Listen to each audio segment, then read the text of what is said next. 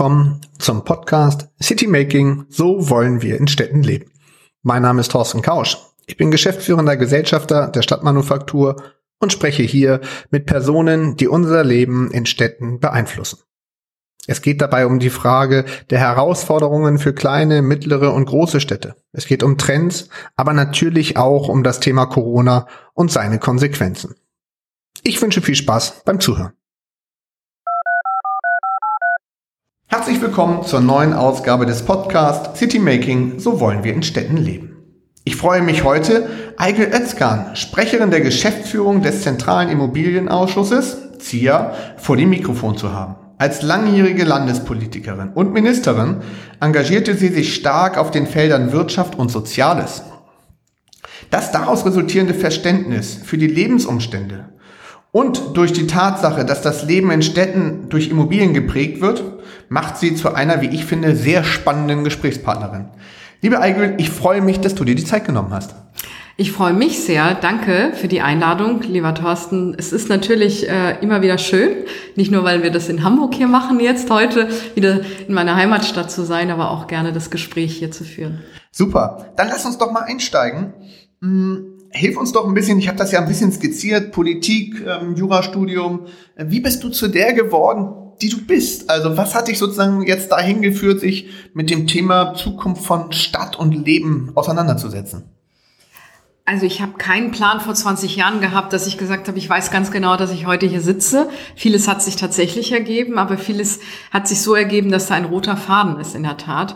Ich habe lange, lange Jahre in der Wirtschaft gearbeitet. Das ist richtig. Nach meinem zweiten Examen als Juristin bin ich ähm, in einem großen Unternehmen eingestiegen. Und mich hat immer interessiert der Mensch im Mittelpunkt und die Dienstleistung und das Umfeld, das auf den Mensch, Menschen wirkt. Das ist so der rote Faden auch in meiner beruflichen Vita. Und ich bin ja dann äh, ehrenamtlich äh, sehr aktiv gewesen und dadurch in die Politik gekommen, nämlich zuerst in, in Hamburg, war dann zwei Jahre Abgeordnete in der hamburgischen Bürgerschaft. Und da habe ich damals gesagt, ich möchte eigentlich nur Themen machen, von denen ich was verstehe, also politische mhm. Themen, das ist Arbeitsmarkt und Wirtschaftspolitik. Und das hat mich eigentlich äh, zum ersten Mal auch in Berührung gebracht mit ähm, Wirtschaft und Verwaltung zu denken. Wir haben damals sehr viel den Hafen weitergedacht. Also auch der Hafen spielt ja eine große Rolle im Umfeld, nicht nur als Arbeitgeber, aber auch als Attraktivität für eine Stadt. Und als ich dann Bauministerin wurde, unter anderem Bauministerin wurde in Niedersachsen, ja, liegt, es, größer, ne? liegt es auf der Hand, äh, dass ich mit den Themen Bauen, Stadtentwicklung, Wohnen ähm, äh, in Berührung kam, aber in einer ganz besonderen Art, die es so in Deutschland sonst nicht gibt. Niedersachsen hatte damals, jetzt ist es auch nicht mehr so, das Bauressort im Sozialministerium angesiedelt. Das heißt, ich war zuständig für Soziales, Familie, auch für Senioren, aber eben auch für Gesundheit und Bau. Mhm. Und das ist das Entscheidende, warum diese Kombination, weil der Mensch im Mittelpunkt steht. Die Gesundheitsversorgung dient den Menschen, das Soziale, alles drumherum, aber auch das Bauen und Wohnen. Und das hat mich intensivst beschäftigt und so ähm, ist es äh, gar nicht überraschend, wenn ich jetzt für die Immobilienwirtschaft arbeite im Verband, natürlich für mich Bauen nicht zum Selbstzweck ist, dass du Steine übereinander ähm, stapelst und dich freust, dass das äh, noch alles schön hält und schön aussieht, sondern ähm, Leben, die Stadt an sich ähm, wird äh, an Bedeutung noch mehr gewinnen.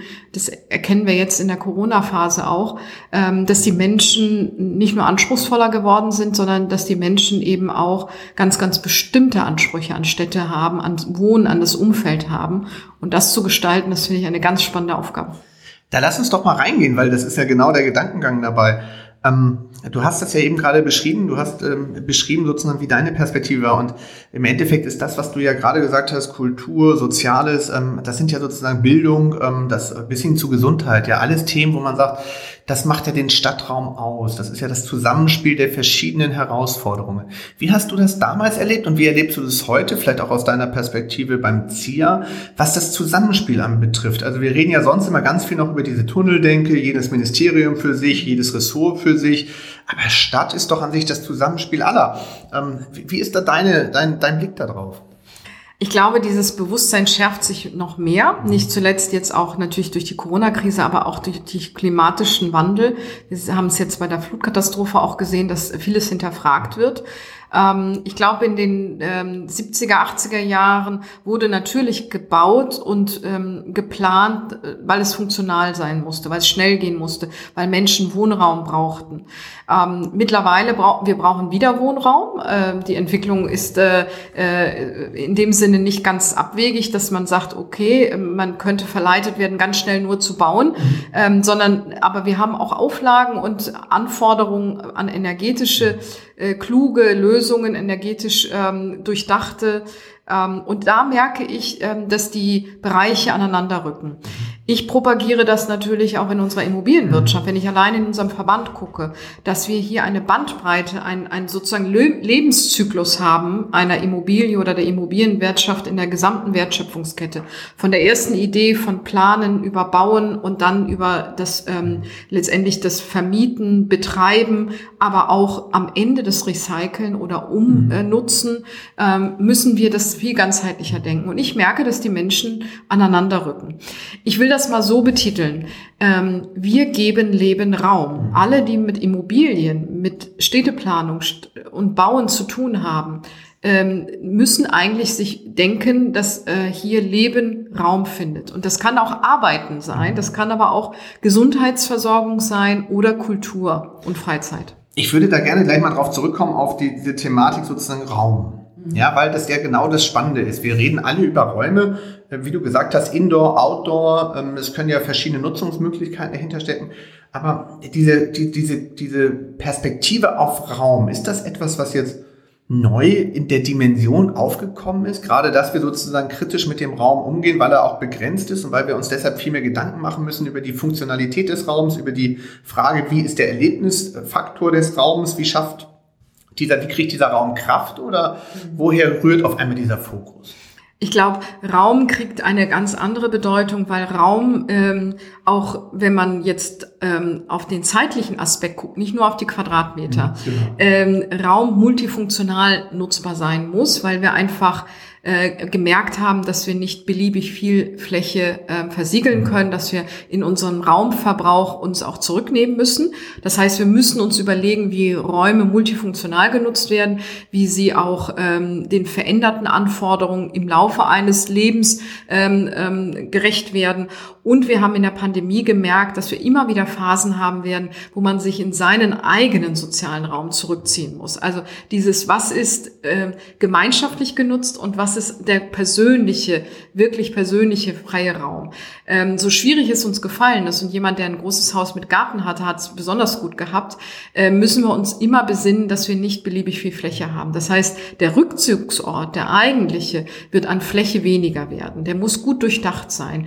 Der muss den Ansprüchen genügen, dass ich im jungen Alter andere Räume, Raumaufteilung brauche. Aber wenn ich weiter wohnen bleibe, weil ich nicht beliebig umziehen werde oder älter werde, dann muss ich diesen auch äh, umfunktionieren können. Das heißt, eine hohe Anforderung an Multifunktionalität, auch damit einhergehend, welche Baustoffe verwende ich. Aber viel mehr wird der gemeinschaftlich genutzte Raum und das kann natürlich in einem gemeinsamen Haus, also Gebäude, mehr, Mehrfamilienhaus, aber auch der, ähm, die, die Fläche vor der Haustür mhm. und die gemeinschaftlich ge, ge, genutzte Fläche im Quartier immer mehr an Bedeutung gewinnen.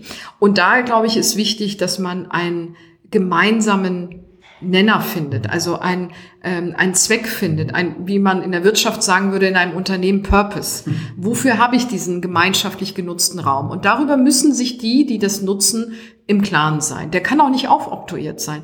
Wir sehen ja, dass Räume erobert werden und für was ganz anderes genutzt werden. Das hat viel damit zu tun, dass die Menschen vor Ort sich dann ein, ja, ein Zweck schaffen ich finde es total, total reizvoll, gleich an diesem Punkt des Gesprächs schon mal in die Tiefe gehen zu können, weil dieser Purpose ist natürlich ähm, im Endeffekt im Optimalfall das, was die Erwartungshaltung und den, ähm, die, die, ja, die Notwendigkeit sozusagen der Perspektive der Nutzer betrifft. Mhm.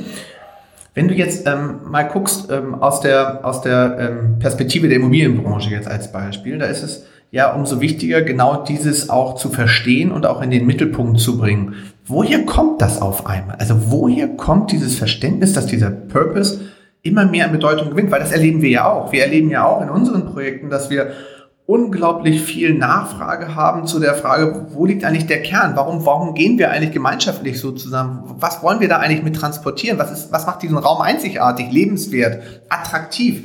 Ähm, und das finde ich so spannend. Woran, woran kommt das? War das wirklich Corona oder war das schon vor Corona? Man hat ja den Eindruck, dass es durch Corona wie alles so einen richtigen Boost gegeben hat. War das auch in dem Segment der Boost? Mhm. Ich glaube das schon, äh, dass es auch vor Corona war. Ich glaube, dass dieses äh, sich zurückbesinnen, dass man mehr im Quartier lebt, mhm. das beflügelt hat dass die Menschen, ähm, die dieses Quartier oder das Leben mit den kurzen Wegen mhm. wollen.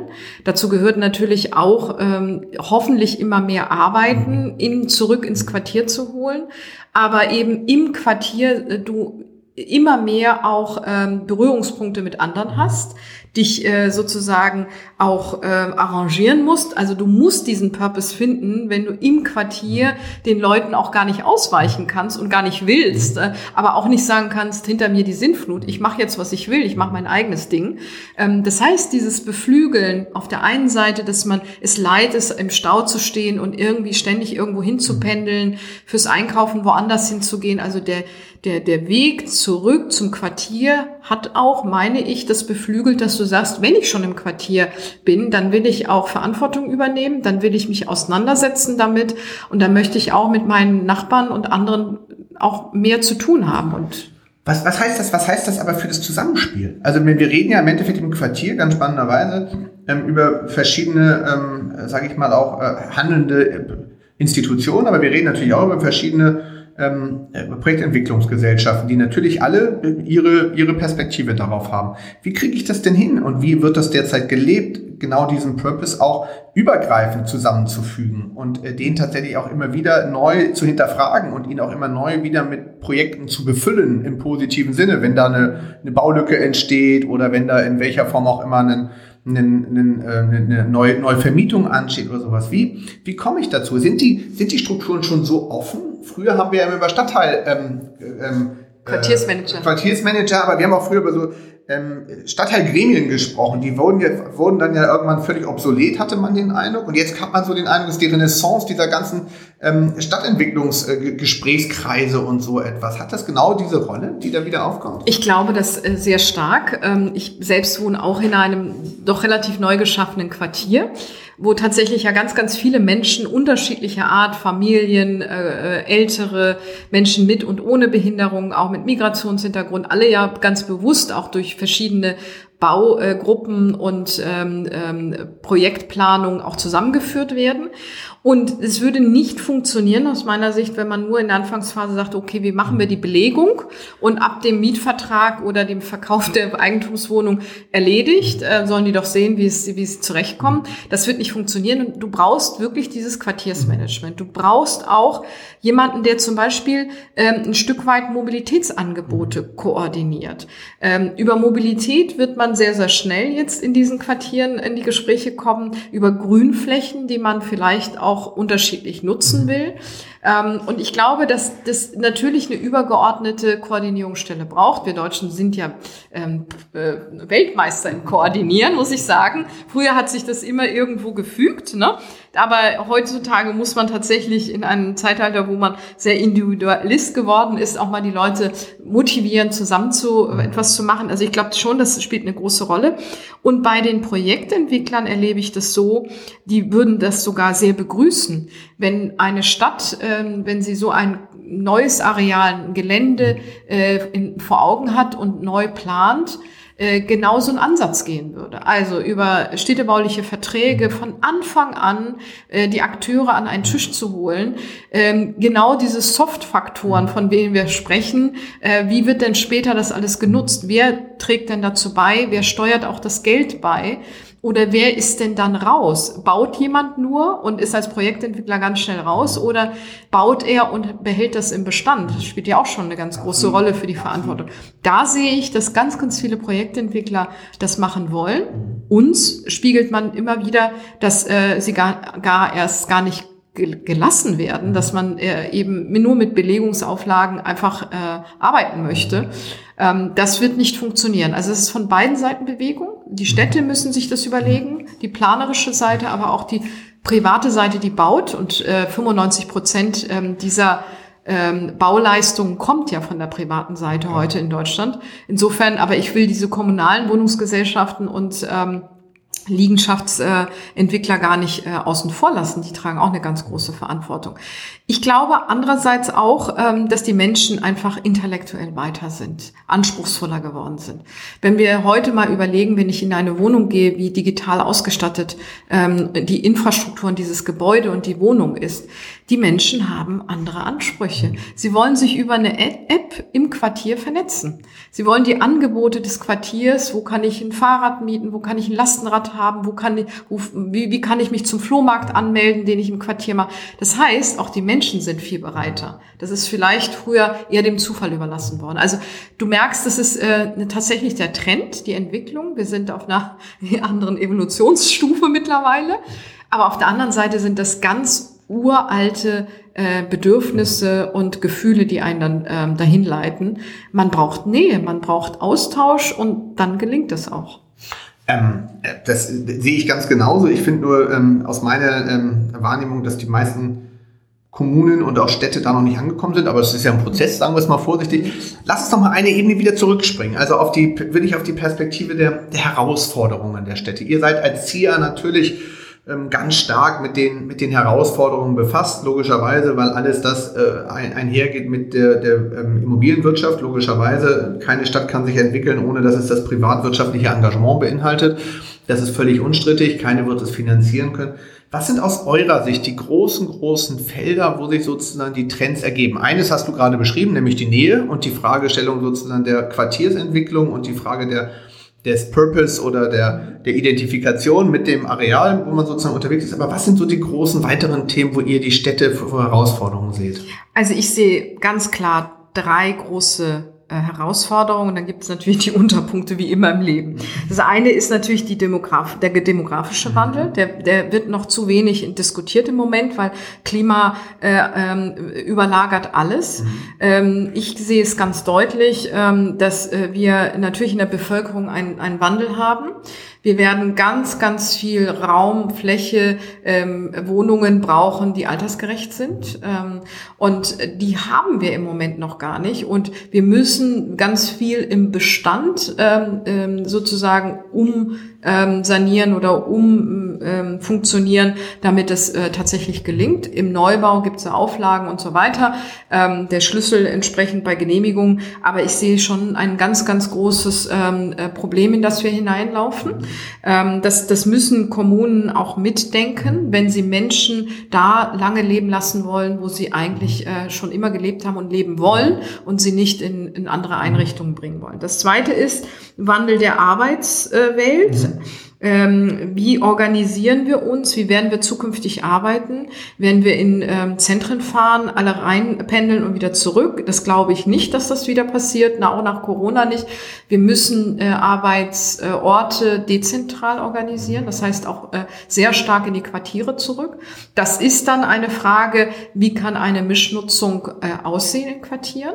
Ähm, dann rückt mehr Gewerbe, Bürofläche in eine Wohnbebauung vielleicht, die vorher ganz anders genutzt genutzt Also Konkurrenz des Raumes, äh, der Raumnutzung, was wir eben gerade gesagt haben. Und natürlich die Attraktivität, äh, das dritte, die Gestaltung des, der öffentlichen Räume. Und dazu zähle ich auch äh, eben Handel, äh, Einkaufsmöglichkeiten, Gastronomie etc. Das, was eine Innenstadt ausmacht, aber auch Quartiere ausmacht. Habe ich ein äh, Sterben äh, von Läden und von ähm, Gastronomie, dann geht die Frequenz weg und ähm, ich habe es besonders schwer, das nachnutzen zu können. Also ich muss diesen öffentlichen Raum, aber gepaart immer mit dem, dass die Frequenz auch kommen muss, ähm, zusammendenken. Und da haben wir durch Corona und äh, nach Corona, wenn wir sehen, was die Ausmaße dann machen, ein Riesenproblem. Also zeitlich gesehen glaube ich, dass die Kommunen ähm, sich auf das Letztere stürzen werden was auch okay ist. Momentan den Eindruck, dass der Fokus darauf liegt, ja. Ja, man darf aber das andere, die anderen zwei Dinge nicht ähm, aus dem Auge verlieren. Und mit all diesen dreien oder den letzten zweien äh, spielt natürlich die Mobilität noch eine Rolle. Deswegen sagte ich so ein Unterpunkt oder was drüber hängt. Äh, das Thema der Mobilität heißt eben auch, wie wollen wir das lösen, ähm, äh, dass die Leute eben diese Orte erreichen oder eben auch in diesen Orten sich fortbewegen. Mhm. Ähm, dann lass uns doch mal diese drei Punkte durchgehen. Ich finde das ja sehr spannend. Ähm, lass uns mal mit dem ersten doch mal anfangen, mit diesem dem Thema demografischer Wandel. Ähm, du hast das ja vorhin schon skizziert, wie sich sozusagen dann auch das Thema Bau verändern muss, ähm, wie sich ähm, daraus auch die Konsequenzen für die Flexibilität von Räumen ergeben, also Stichwort Wohnung und so, vielleicht auch ähm, die Fragestellung von verschiedenen Nutzungsmöglichkeiten in den verschiedenen Lebensetappen, in denen man so unterwegs ist. Ähm, jetzt können ja, reden wir ja nicht nur über Neubauten, da kann man das wahrscheinlich besser gestalten, sondern wir reden ja vor allen Dingen primär über Bestandsbauten. Ähm, wie ist denn da sozusagen die Erwartungshaltung? Ähm, was sozusagen sind die dringendsten Probleme und die dringendste Notwendigkeit und welche Lösungsvorschläge gibt es dazu, um diesem Wandel, also dem demografischen Wandel auch Rechnung zu tragen? Also als Ziel haben wir insbesondere ähm, mit unseren Mitgliedern, und da sind ja einige dabei, die auch große Wohnungsbauunternehmen ähm, oder Wohnungsunternehmen leiten, aber auch äh, kleinere, aber auch eben gerade Projektentwickler, äh, die nicht nur neu bauen, sondern auch umbauen und sanieren, ähm, tatsächlich ein Papier entwickelt, das nennt sich Wohnen Plus. Ähm, aber Papier ist immer geduldig. Was wir damit machen wollten, erstmal ein Verständnis zu haben, was bedeutet eigentlich, ähm, äh, wo sind die Kriterien für altersgerechtes Wohnen? Was sind die Probleme? Was bedeutet es eigentlich? Ähm, und wir haben dann auch versucht, eine Quote festzulegen. Ich bin zwar auch kein Fan für, von Quoten, aber man muss mit etwas anfangen und sagen, worauf verpflichten sich die ähm, Akteure freiwillig in den nächsten zehn Jahren beispielsweise? Wie viel Anteil ihres Bestandes wollen sie umbauen? Und wenn man sich keine Zielzahlen definiert, das ist äh, wie in anderen Bereichen des Lebens auch so, dann überlässt man das immer dem Zufall oder immer den anderen, nicht gerade ich. Ne? Dann muss es der XY machen, nicht ich gerade. Der soll da mal anfangen. Das wollen wir also nach vorne treiben. Wir wollen erstens das Bewusstsein schärfen und zweitens müssen wir auch äh, ehrlich bekennen, in dem Moment, wo ich zum Beispiel ähm, gezwungen bin, energetisch zu sanieren, ähm, muss ich dieses äh, äh Umbauen, altersgerechte Umbauen immer mitdenken. Das ist meine persönliche Meinung die ich auch aus der Zeit jetzt als Bauministerin immer auch ähm, kommuniziert habe und Niedersachsen auch immer wieder versucht habe, den Leuten zu, ähm, zu vermitteln.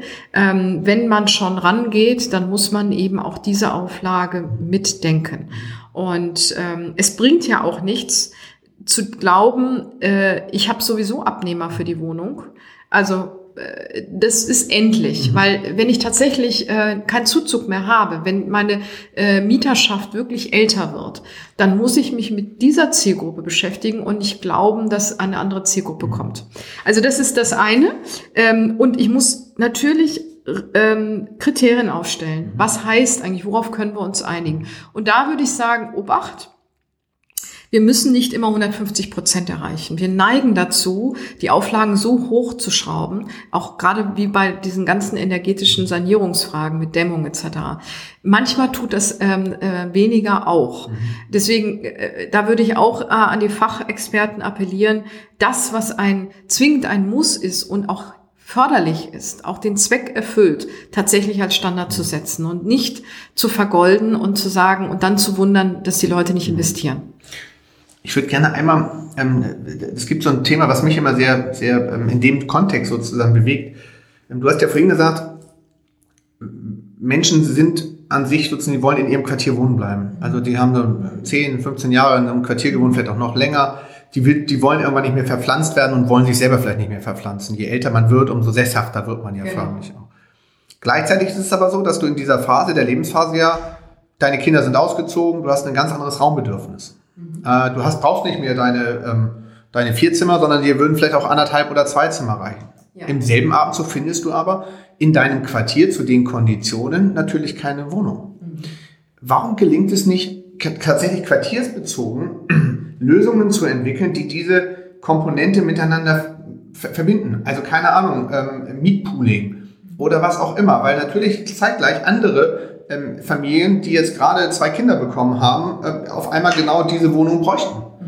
Ähm, da gibt es aber ja noch gar kein Management dahinter. Und ähm, ähm, woran scheitert sowas? Obwohl es so naheliegend ist, finde ich, äh, ist es bisher noch nicht gelungen, wegen in den vielen Gesprächen, die wir dazu geführt haben, tatsächlich zu sagen, okay, ähm, ja, das Problem wird von allen gesehen, aber es wird dann doch wieder, es endet an der jeweiligen Zuständigkeit der jeweiligen, ähm, äh, des jeweiligen Beteiligten. Ähm, da sind wir noch nicht beim Zusammendenken, oder?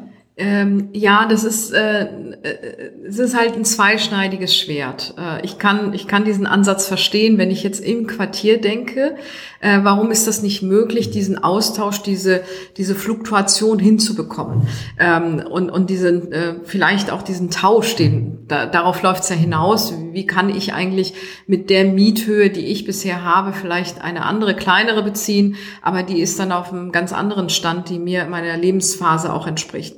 Äh, auf der anderen Seite haben wir ähm, verschiedene Akteure, auch Eigentümer von solchen. Objekten. Jetzt kann ich den nicht aufoktuieren. Du hast dich zwangsweise mit dem anderen in eine Zweckgemeinschaft zu begeben. Da würden auch die Aktionäre, die Shareholder, wer auch immer dahinter steht, wahrscheinlich auch nicht, ähm, äh, nicht mitmachen können.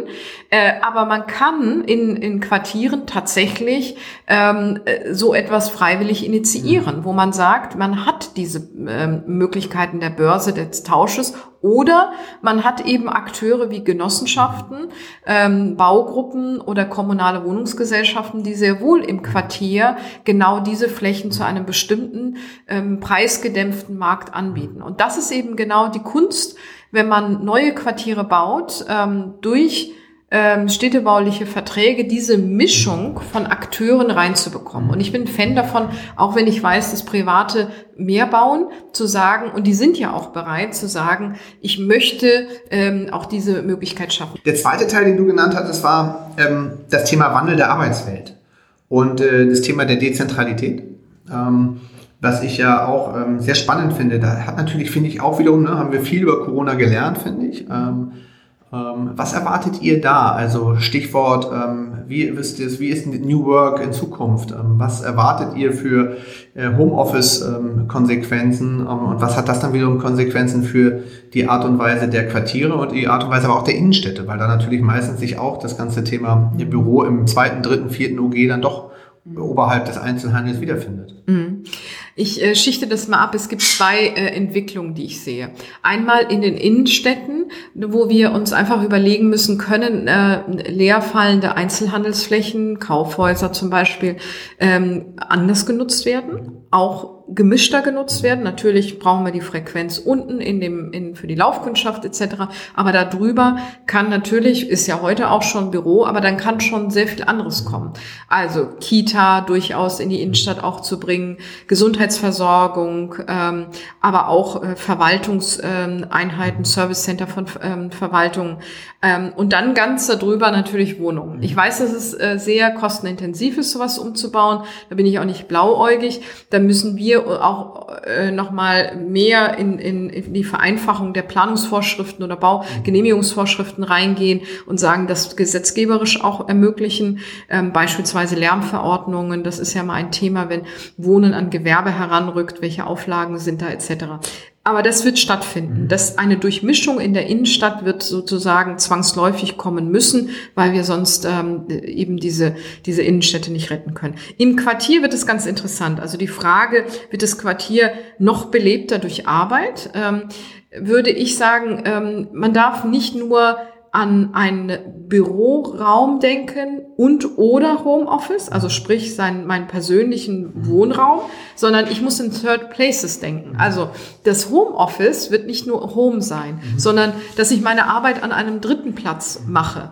Und das kann in der Tat also Coworking Spaces in den auch, Quartieren. Auch oder eben zwischenzeitlich das Unternehmen sagen oder Teile eben dezentral organisieren und sagen, ich werde keine großen Büroflächen anmieten, sondern ich mache auch punktuell ganz andere Plätze. Ähm, das wird eine große Rolle spielen aus meiner Sicht, aber ich bin mir auch darüber im Klaren, dass große Unternehmen einfach ähm, ihre Arbeitsorganisation ähm, in den Unternehmen anders äh, regeln werden, also Flexibilität. Und dann wird es nur noch den einen Arbeitsplatz geben, den nicht persönlichen, sondern einen Anspruch auf einen Arbeitsplatz, der multifunktional sein wird. Und da werde ich aber die Fläche, die Bürofläche, die ich bisher hatte, anders nutzen, weil ich ähm, sie großzügiger schaffen muss. Ich muss Begegnungsräume machen und so weiter. Also per se die Quadratmeterzahl, die gebraucht wird, wird, glaube ich, nicht runtergehen, mhm. sondern sie wird anders genutzt werden.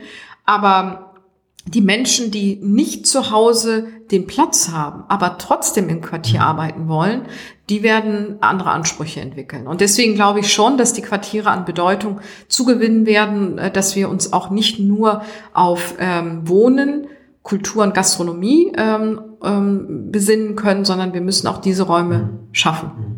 Sehr spannend, was du gerade eben sagtest ähm, zu dem Thema, dass vielleicht auch Unternehmen nicht mehr konsequent ähm, komplett äh, ihren Sitz verlagern beziehungsweise auch akzeptieren, dass es vielleicht für einzelne Unit unterschiedliche Räumlichkeiten gibt. Ich habe da mich erinnert, äh, dass gerade an ein Gespräch, was ich mit einem mit einer Kollegin einer internationalen Wirtschaftsförderungsgesellschaft hatte, die mir genau das berichtet hat. Die hat nämlich gesagt, dass auch bei der Akquise von, von, von Unternehmen ähm, heutzutage nicht mehr der gesamte Korpus akquiriert wird, sondern dass die Unternehmen jetzt schon sehr genau differenzieren und sagen, okay, dieser Teil unseres Unternehmens, der passt vielleicht gut dahin, Genau. weil das sozusagen jetzt vielleicht besonders kreative sind oder die brauchen besonders viel technische äh, ähm, Unterstützung oder die brauchen ein, ein Ökosystem von X. Das ist bei euch gut angesiedelt. Der andere Teil, der bleibt aber bitte an dem und dem Standort. Und das führt natürlich tatsächlich dazu, dass es eine Art Defragmentierung gibt und damit natürlich auch eine ganz andere Art von von ähm, äh, Konsequenz für die Mitarbeiter hat, ne? weil du dann natürlich sagen kannst, okay, ähm, ich von meinem Teil, ich bin ähm, vielleicht in einer Sequenz tätig oder in einer Unit tätig, wo ich äh, tatsächlich die Präsenz im, im Unternehmen gewährleisten muss und der andere, der dann halt sagt, ich brauche das gar nicht, ich kann mich auch genau in so einem Third Place wiederfinden, ähm, wo ich mich genauso wohlfühle und dann vielleicht nur einmal in der Woche ins Büro muss oder ins Office muss oder wie auch immer. Und, und damit wird man auch resilienter, auch als Unternehmen genau. resilienter. Ähm, äh, äh, viele Unternehmen, äh, die, die ähm, sozusagen äh, systemrelevant sind, nenne ich das mal, machen das ja heute schon. Die haben ähm, Pläne, ähm, wie wenn äh, Probleme an einem Standort stattfinden, wie sie sozusagen doppeln würden und wie sie Know-how-Träger von A nach B für eine gewisse Zeit verlagern würden, um den äh, Ablauf sicherzustellen.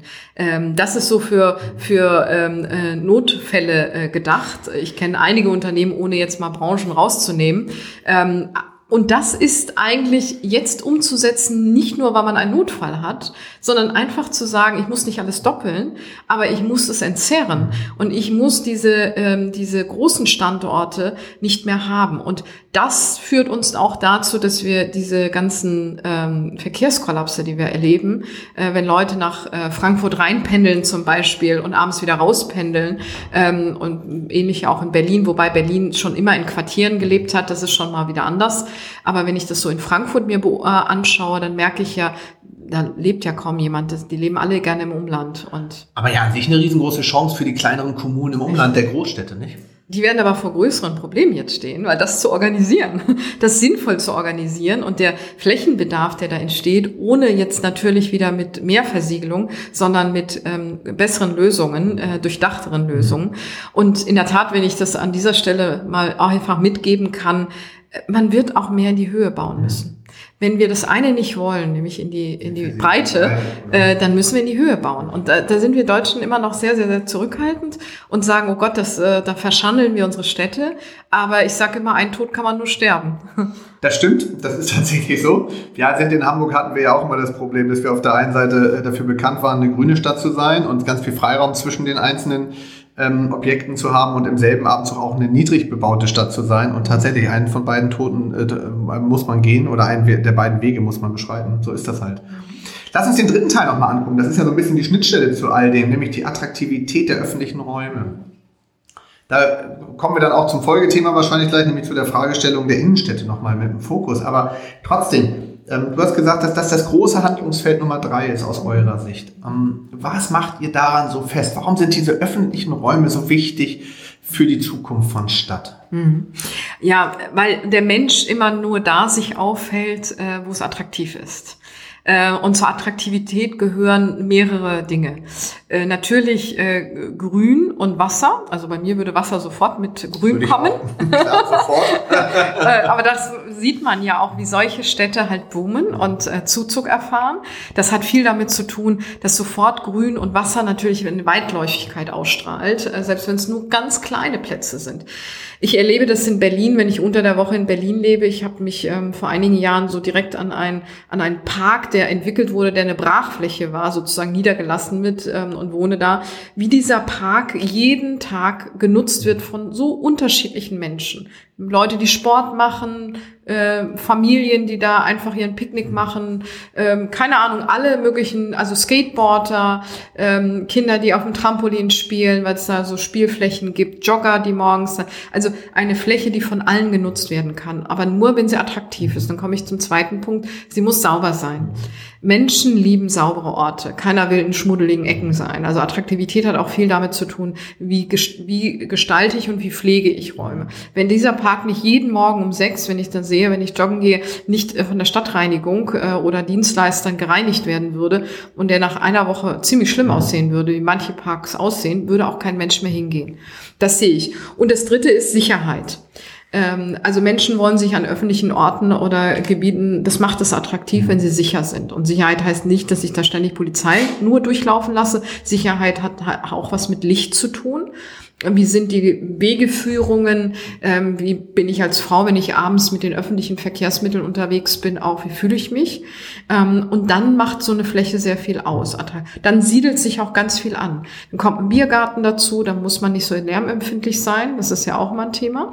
Ich will zwar öffentlichen, gut, öffentlichen Raum mit äh, viel Attraktivität bei mir haben, aber akzeptiere kein Kindergeschrei, keine spielenden Kinder äh, oder keine Biergärten. Das geht auch nicht. Also insofern muss ich ein, eine Mischung aus diesen drei Dingen machen. Dann ist auch Arbeiten und Wohnen da attraktiv. Mhm. Mir hat ein ähm, Experte gesagt, also der ist ja bekannt in unserem Umfeld, ähm, die haben eine Studie gemacht zu Homeoffice mhm. eben. Wie wird sich Homeoffice durchsetzen? Ja, nein. Ähm, oder wie haben die Menschen das empfunden? Ähm, das ist Professor Fnür mit seiner mhm. Studie, der gesagt hat, ähm, habe ich ähm, eine attraktive Wohnung oder Wohnraum, da wo ich bin, ähm, dann bin ich gerne zu Hause gewesen im Homeoffice. Und je hässlicher mein, mein Büro war oder meine Arbeitswelt, desto mehr war ich im Homeoffice oder will ich auch bleiben und will nicht ins Büro. Das gilt für unsere äh, ähm, Zentren natürlich auch, unsere Quartiere. Ähm, wenn ich mein Homeoffice und alles kurze Wege habe, dann will ich da sein, will ich attraktiv da auch bleiben. Insofern hat eine Kommune es sehr stark in der Hand, wie dieser öffentliche Raum, die freie Fläche oder gemeinschaftlich genutzte Fläche auf die Attraktivität des Wohnens und des Arbeitens ausstrahlt. In einem unserer Podcasts, ich weiß ehrlich nicht mehr, wer das war, aber das fand ich sehr spannend, der hat gesagt, die Zukunft liegt nicht mehr in der Bebauung, sondern zwischen der Bebauung. Ja. Also sozusagen das Entscheidende für die Attraktivität ist der Kit, der durch das passiert, was auf der Straße erfolgt. Das ist ja im Endeffekt genau das, was du auch umschreibst, nämlich die Art und Weise sozusagen, wie schaffe ich es, den Raum zum Leben, zum Ort zu machen, wo sich Menschen gerne aufhalten. Und das kann mal genehmigungsseitig sein, das kann mal baulicherseits sein, das kann aber auch veranstaltungsseitig sein, es können ja verschiedene Dinge sein. Sicherheit natürlich, das sind die Grundfaktoren. Ähm, ist das aus deiner Sicht ähm, auch an der Stelle etwas, was, was tatsächlich im Bewusstsein angekommen ist, dass diese Fragestellung, dieses, dieser, dieser Multi-Use-Möglichkeit der Räume äh, tatsächlich auch schon gelebt wird? Weil du hast es ja gerade am Thema Genehmigung festgemacht, dass das da ja zum Beispiel unter anderem auch häufig dran hakt. Mhm. Ähm, es ist angekommen, ob es umgesetzt wird, weiß ich nicht. Also noch nicht. Ähm, aber wir haben auch ähm, als ZIA ja mit einer interdisziplinär besetzten Expertengruppe ähm, äh, ein Papier entwickelt, eine Handlungsempfehlungszusammenstellung ähm, auch von Maßnahmen zur Innenstadtentwicklung, die jetzt äh, kurz-, mittel- und langfristig erfolgen müssen.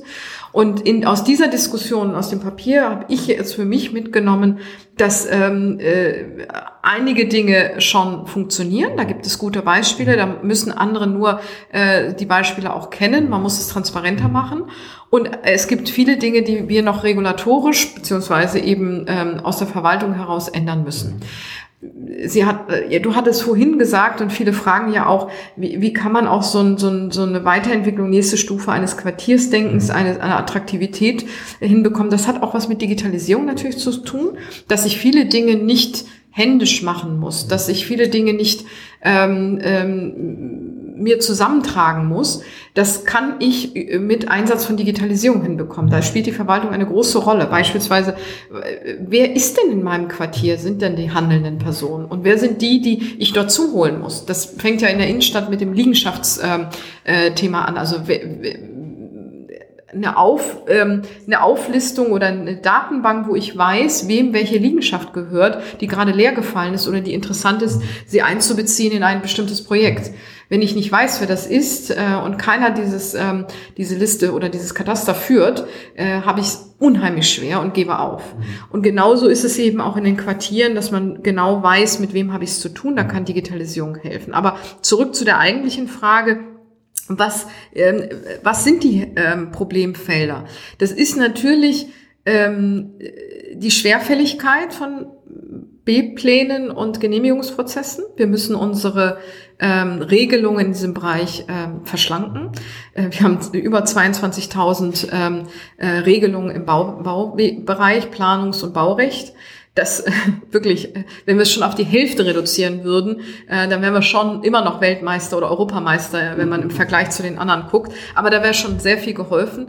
Wir müssen ähm, ähm, Flexibilität, ähm, auch was das Lärmthema angeht, einführen. Das heißt nicht, dass Tag und Nacht irgendwo Lärm ist. Wenn wir diese das Leben findet zwischen den Räumen statt, leben wollen, dann müssen wir halt auch bereit sein, Dinge zu akzeptieren, die auch etwas lauter sind. Und Aber da fände ich nochmal ganz spannend die Fragestellung, wenn wir denn ähm, äh, Konsens darüber haben, dass das Leben zwischen den Räumen stattfindet, dann ist ja die Fragestellung, ähm, welchen Beitrag leisten denn die, die sage ich mal, die Räume definieren? Also welchen Beitrag leisten dann sozusagen oder müssten dann eigentlich auch die ähm, Immobilieninhaber dafür leisten, dass auf der, in der Fläche zwischen ihren äh, Immobilien, also ähm, an der eigenen äh, Grenze sozusagen, kann das Denken dann ja nicht mehr aufhören. Da müsste es ja so sein, dass man gerade das Zusammenspiel auch in den in, dem, äh, in den Räumen, also in den übergreifenden Räumen sozusagen leben würde.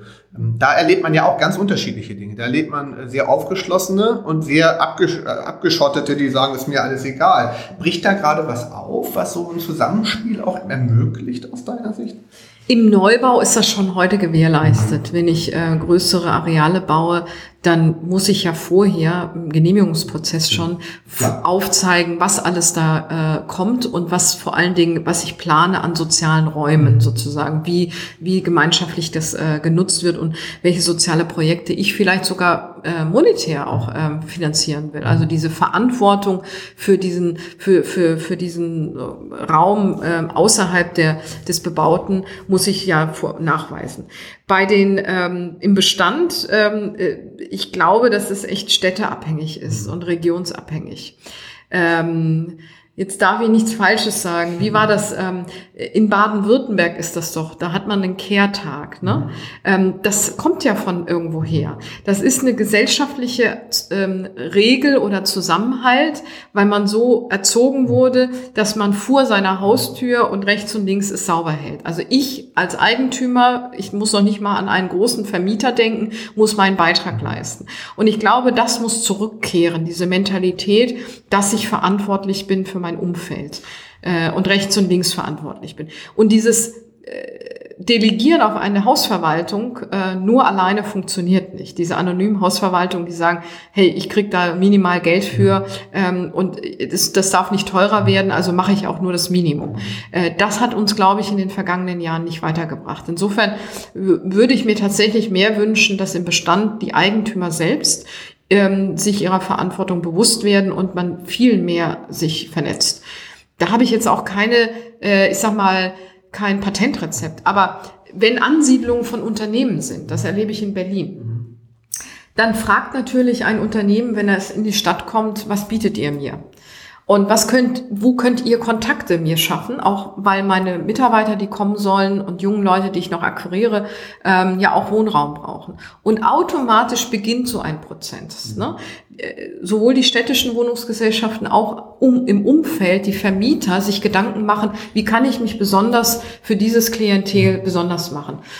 Und ganz schnell kommt man dann zu der Fragestellung, wo sind, wo sind denn die Kneipen, Restaurants, Cafés, die Schule, die Kita? Das heißt, man formiert sich um so einen Arbeitgeber herum, was positiv sein kann. Also ähm, kleinere Städte, Kommunen müssen eigentlich immer im Blick haben, wenn ich an, erstmal ansiedle, dann bekomme ich natürlich auch die gesamte Kette mit dazu. Und dafür, da sehe ich äh, große große ähm, äh, Möglichkeiten ähm, als Stadt auch mit, mit mitzumischen.